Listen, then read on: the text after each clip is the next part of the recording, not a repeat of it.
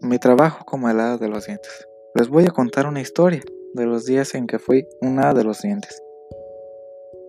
Era mi primer trabajo y no lo hacía muy bien. Todo comenzó de esta manera. Me acababa de acurrucarme en la cama cuando talán talán sonó la cámara de los dientes. Nunca se sabe cuándo a alguien se le va a caer un diente ni cuándo un hada de los dientes va a ir a recogerlo.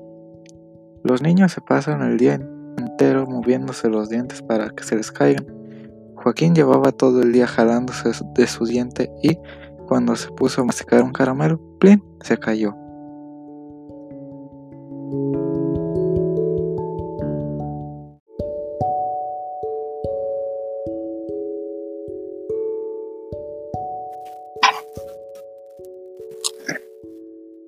Les sorprenderá saber que hay personas que no creen en las hadas.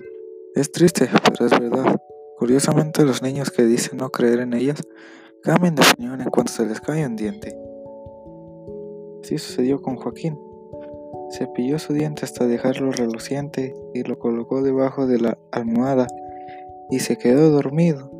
En ese momento sonó la campana de los dientes y yo salí corriendo a buscarlo. Joaquín vivía en el número 62 de un edificio de una gran ciudad. Para las hadas las ciudades son muy confusas, así que tarde un buen rato en encontrar el lugar.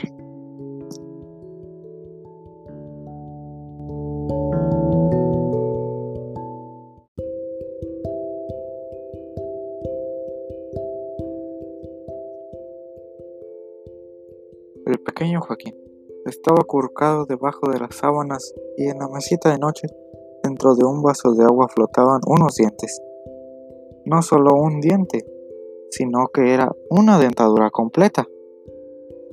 Me pareció muy emocionante encontrar tantos dientes a la vez. Me los llevé y dejé una bolsa llena de oro.